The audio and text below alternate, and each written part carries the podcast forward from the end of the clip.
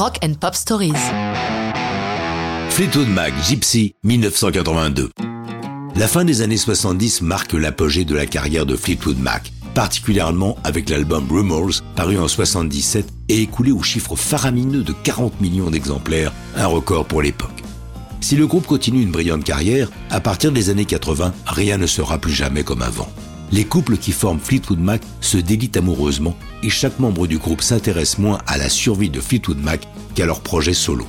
C'est le cas de Stevie Nicks qui publie le sien, Belladonna, en juillet 81, qui atteint la première place aux États-Unis.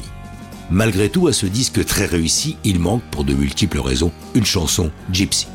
Stevie Nicks tient plus que tout à cette chanson, elle lui est très personnelle. Depuis son adolescence, Stevie a une meilleure amie, Robin, qui a épousé un certain Kim Anderson. Mais à l'aube des années 80, Robin contracte une leucémie alors qu'elle est enceinte. Elle accouche prématurément. Le bébé qui va s'appeler Matthew n'a que six mois et demi. Et Robin décède deux jours après. Kim, le mari, et Stevie sont dévastés. Leur désespoir est profond. Mais dans l'intérêt de l'enfant, ils ont une idée surprenante. Se marier, afin que Stevie devienne, en quelque sorte, maman par procuration. On peut s'en douter, ce mariage né dans l'émotion et le deuil ne dure guère. Stevie et Kim se séparent trois mois plus tard. Stevie précise Je n'ai revu ni Kim ni Matthew depuis. Je pense que lorsqu'il sera prêt, Matthew viendra vers moi. J'ai conservé plein de trucs qui appartenaient à sa mère. J'ai des films de notre adolescence, des cassettes sur lesquelles on chante ensemble, plein de souvenirs qu'il sera curieux de découvrir.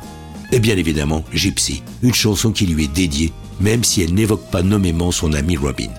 C'est une ode à la liberté et à l'audace. La chanson n'ayant pas trouvé sa place sur son disque solo, c'est tout naturellement qu'elle la porte au groupe lorsqu'enfin ils se réunissent pour un nouveau disque.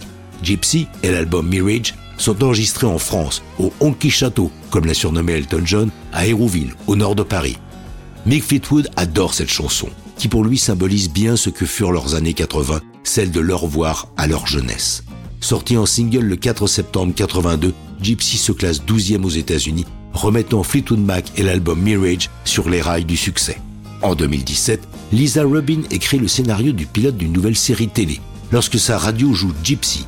Aussitôt, c'est ainsi qu'il intitule sa série, dont l'héroïne sera Naomi Watts. Quant à Stevie Nicks, pour l'occasion, elle enregistre une nouvelle version de Gypsy en acoustique, mais ça, c'est une autre histoire de rock'n'roll.